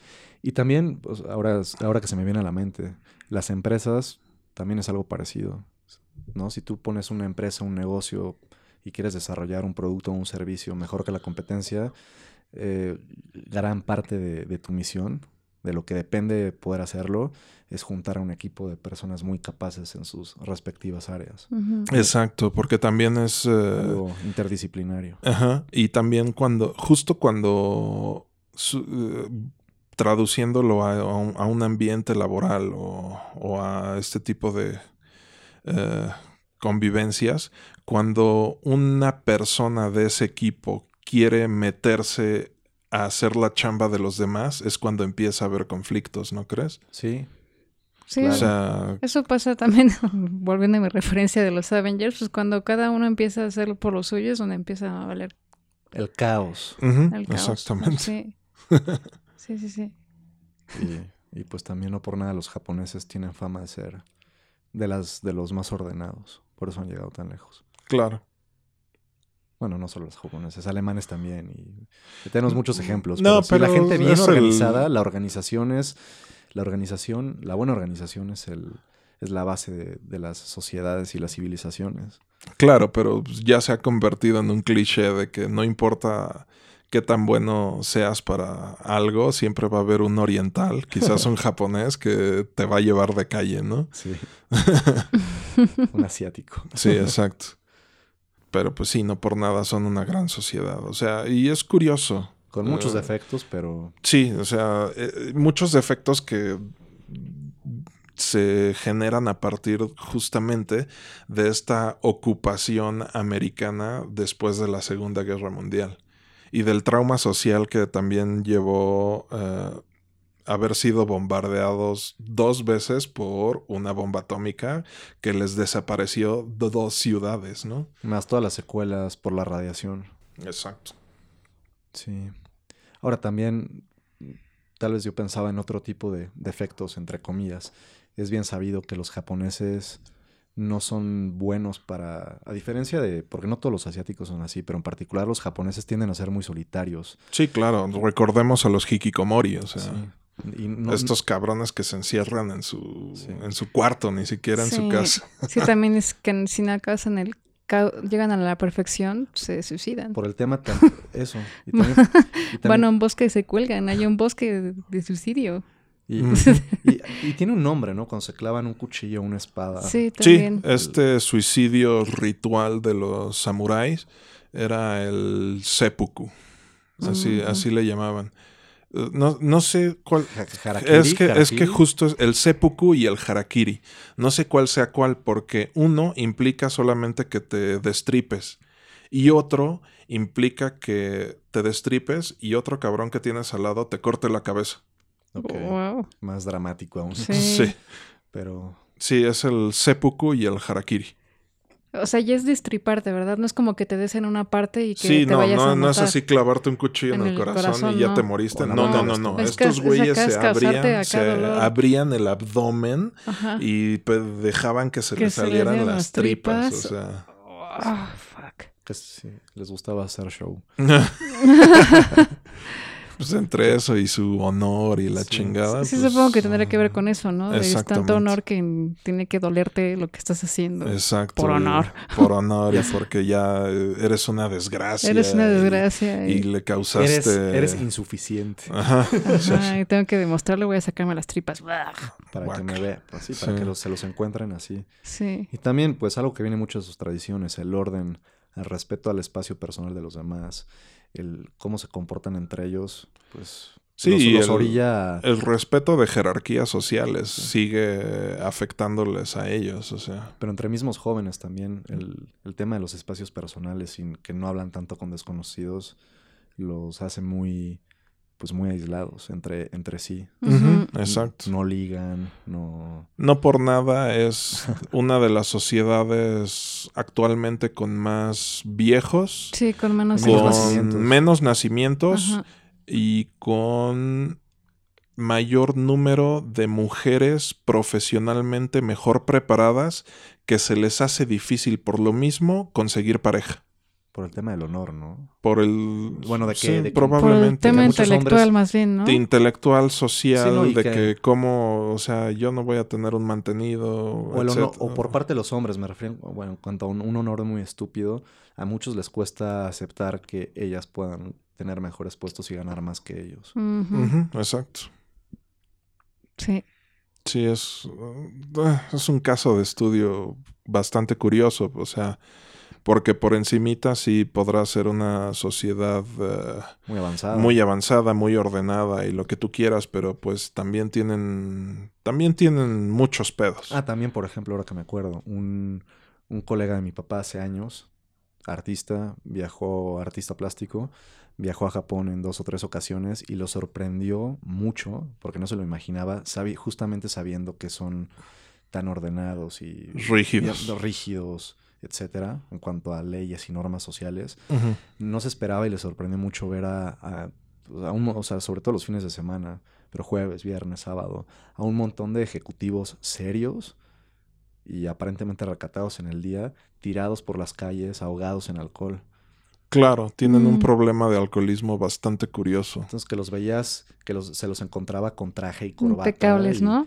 Impecables, pero Pero alcoholi- alcoholizados así. a- Sí, no, a- eh, cayéndose, tirados en la calle. tropezándose tirados. Ujú, Sí, sí, sí, sí. por yo me imagino como, como un escape a su estrés. Exacto, una válvula de escape que también es destructiva hasta cierto punto. Sí, porque podrías bien hablarlo con alguien y ese es tu escape, ¿no? No- No tienes que hacerte daño de esa forma. Sí, que, que era, que era hasta vergonzoso. Sí, sí, Sí, es, exacto. es otra cultura. sí, te digo, es otra cultura que mm, a primera vista pues se nos hace ideal, Utópica casi. casi casi, Pero no vemos lo que hay de pero fondo. pues también tienen muchos pedos bastante particulares. Que a lo mejor tienen menos pedos que una sociedad como la nuestra, pero... Creo que el machismo también es fuerte allá, Exacto. predominante. El hecho de que Pues, las mujeres Pues esto caminen mismo... atrás de los hombres. Ah, Digo, eso era más Más- una cuestión medieval, o sea... Pero, pero, to- pero Pero- todavía se ve, todavía se ve. Eh, no, no, no me consta, pero lo que sí te puedo decir, y es lo que mencionabas anteriormente, es de que un hombre, por cuestión de orgullo, no va a andar con una mujer con una mejor chamba o puesto que, que él. Sí. Y les, y les cuesta, a los adolescentes y jóvenes les cuesta mucho trabajo eso, Socializar. socializar, ligar, Abordar a otras personas. Sí, justo por este estas cuestiones de, de rectitud social que, que Sí. tienen muy, muy inculcadas. Y ellas, como son muy tradicionales, tampoco Son proactivas Sí, al momento de buscar una pareja. no toman cartas en el asunto, ellas no van y llegan con nombres, esperan a que ellos hagan todo el trabajo. Y que bueno, eso en todo el mundo tiende, o, o- o es así en su, en su, o así ha sido en gran parte, ¿no? Pero- sí, claro. Pero aquí está mucho es más como marcado. una de las consecuencias de lo que podría llamársele... Patriarcado. mm, No, ¿cómo le dicen? Masculinidad tóxica. Sí. O sea, esto de que el hombre siempre es el que tiene que invitarla a salir a comer y pagar la cuenta y bla, bla, bla. O sea, podría entrar como en esta, en esta cuestión de que, que le llaman del- de la masculinidad tóxica. Sí. Que existe en todo el mundo. Exactamente. En algunos lados más o menos. Se ha ido rebajando con el paso del tiempo en nuevas generaciones, pero sigue bastante marcado en... No, sigue bastante marcado. O sea, ¿quién es el que tiene que ligarse a, a, a quién en una relación? O sea, Sí, en las fiestas, quién aborda a quién. exacto. Tiende a ser el, el hombre. Sí. Eso es meternos en otros temas. Sí, no, eso es destapado. Eso es Una tema de otra. que- una cloaca que puede ser bastante entretenida, pero, Ay, no. pero estamos hablando de samuráis, no, Sí, de, no de políticas de No género. de políticas de género. O sea, yo justo hablando de comparar sociedades y todo esto, esta película también... ah, bueno, yo esta película la he visto varias veces en mi vida, pero después del 2010, esta película también adquirió un, nuevo significado para mí. Y es como el de defenderte ah, aunque te cueste la vida. Porque no sé si ustedes estén familiarizados con el caso de Don Alejo Garza Tamés. No, ni idea. No. Tú y tus datos curiosos. Sí, que, que es como, ah, sí, sí, claro. Pues miren, o sea, tan famoso es el cabrón que hasta tiene un mezcal con su nombre. Pero el punto, a grandes rasgos, es que este güey tenía su rancho. Y llegaron los Zetas a su rancho a decirle así de, me vas a desalojar esto porque queremos tu tierra. Y el güey les dijo, ni madres. Ah, no, vamos a llegar tal día y vamos a tirar bala y a matar a quien se meta en nuestro camino. Exacto. Y el güey les dijo, órale. y este güey, que era cazador, o sea, al parecer tenía un buen arsenal. Como Rambo en su última película. me imagino algo así. Casi, casi. imaginé eso. Casi, casi. O sea, obviamente no lucía como Rambo. O sea, se ve como un señor cualquiera. Un ranchero. Ajá, un ranchero, pero que en cuando llegó la hora de la verdad, llegaron los Zetas, abrieron la puerta y lo primero que se toparon fue este cabrón apuntándoles una escopeta. Y se hizo una balacera como de una hora, un pedo así, y se, se chingó a varios narcos, ¿Él solo? él solo, este, cambiándose a diferentes lugares de su, de su rancho y de su casa, disparándole sí desde hicieron varios Rambo. O lugares. sea, en eso se inspiraron. Ajá, sí. Sí, sí, sí. Y este. tan cabrón estuvo el pedo que, hablando de prensa, no sé si. O sea, debemos estar conscientes de no. que el narco controla la- el flujo de la información y de las noticias. Obviamente. Pues los Zetas hicieron lo posible para que esta noticia no se saliera. Ok, en- de- no, no saliera a la luz claro. hasta que a través de redes sociales y medios fuera de, creo que fue en Michoacán o... no, Guerrero. No, no- no- no recuerdo realmente dónde, quizás fue Nuevo León, no lo sé, pero la noticia no salió de ese lugar hasta que por otros lados empezaron a, a hacer ruido, principalmente en redes sociales y en noticias en creo que fue en la Ciudad de México o algo así. Y hasta el momento eh, no, no se ha incriminado a nadie por, por esta acción.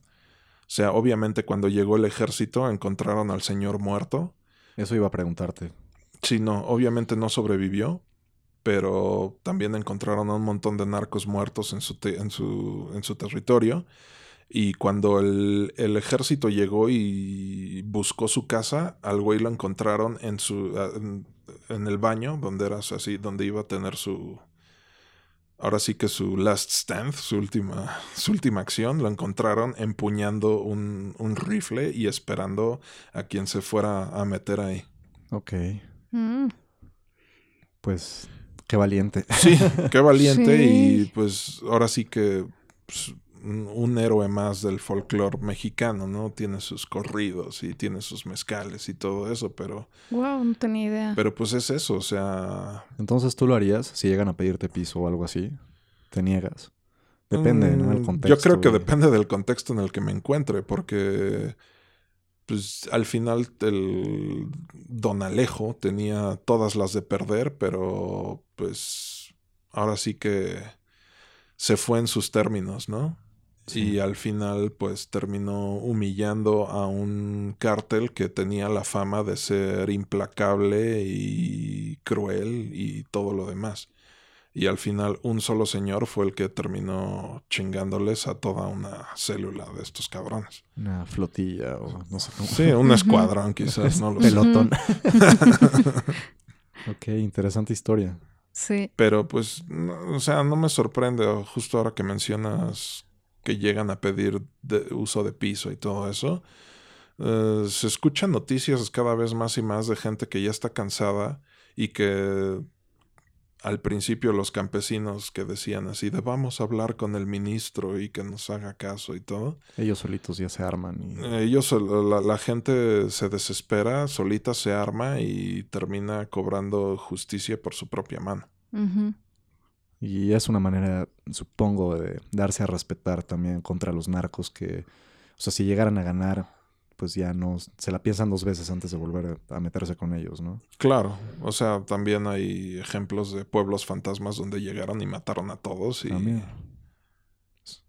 te la juegas, como dicen en la película, la guerra siempre es una, una apuesta, ¿no? ¿O qué dicen? Algo así. Algo así. Una apuesta, bueno, riesgo obviamente. Sí, exacto, siempre implica un riesgo. Pero sí. Pero pues así este caso, o sea, un ranchero que terminó defendiéndose. o sea, quizás no, no, salió vivo, pero pues puso un ejemplo, ¿no? Es como el de la película de Hobo with a Gun. Hobo with a Shotgun. pues es eso, ¿no? básicamente. Ah, también, también. Gente, gente tomando justicia por su mm, propia cuenta. Sí. Dejando un precedente y un ejemplo. Claro. Después de esta, tal vez me gustaría ver más películas del mismo director. Les recomiendo Yojimbo. Yojimbo. Yojimbo es muy buena. Es nuevamente Toshiro Mifune, el que le hace de Kikuchi en esta película. Pero acá la hace de otro, de otro samurái super cabrón. Y que ya les había dicho, también le hicieron un remake con la película de Por un puñado de, dólares de Clint Eastwood. Oh, vaya. Ah pues puros datos desconocidos, pero, pero te tomaré la palabra. Sí, Yojimbo es muy buena. Yo creo que así de películas de samuráis de, de este güey, es, esas dos son las que más me gustan. Va. Y, y, pues sí, en general me gustó la película, me mostró otra cara más real. O sea, bien, bien. Fue De lo mortal que puede ser un palo de bambú. O sea, también. Podremos, buena herramienta, ¿eh? Los bambús. Sí. Para sus lanzas. O, bueno, no eran lanzas. Eh, un palo puntiagudo puede ser una lanza. Sí. bueno, bueno podría decir ella, eh, esto es para, para cerrar, podría decir que también fue medio documental la película. Casi, casi. Sí, porque habla, o sea, justo se sitúa en todo este momento de guerras civiles entre los diferentes ah, líderes militares de Japón. O sea que obviamente al momento de que existe esta inestabilidad social y política, eh, los bandidos van a, darse vuelo con la gente que se queda indefensa, ¿no? Exacto, con los que se dejen o... O con los que puedan. Ajá. Y es como un ejemplo real, ¿no? Ahorita que estabas hablando de los narcos y demás, pues eso es lo que hacen los narcos. Claro. Se aprovechan de la gente o sea, aquí no son campesinos, pero pues no sé, por ejemplo. También. o sea, también, pero por ejemplo, los que tienen, no sé, negocios sí, la o la Roma que les tienen que pagar piso, uso del piso. Exacto. Pues también se aprovechan de eso. Sí, no, de comerciantes en todos lados. O sea. Sí, sí, sí. Quien diga que no hay influencia del narco en la Ciudad de México está pendejo. Sí. nada más es que no se sabe. Lo tienen Escondidito. Escondidito. Pero están en todos lados. Sí, lamentablemente. Entonces sí, medio documental y tal cual, ¿no? pues bueno, el mes que entra, el 4 de mayo, para ser más específicos, se celebra el Día de Star Wars. Y ya hablaremos de ello, porque un día antes se celebra el Día Mundial de la Libertad de Prensa y vamos a hablar de un documental del 2020 llamado El Disidente y del caso del periodista asesinado en la Embajada de Arabia Saudita en Turquía, Jamal Khashoggi. Muy bien. Mm. Bye. Chao. Bye.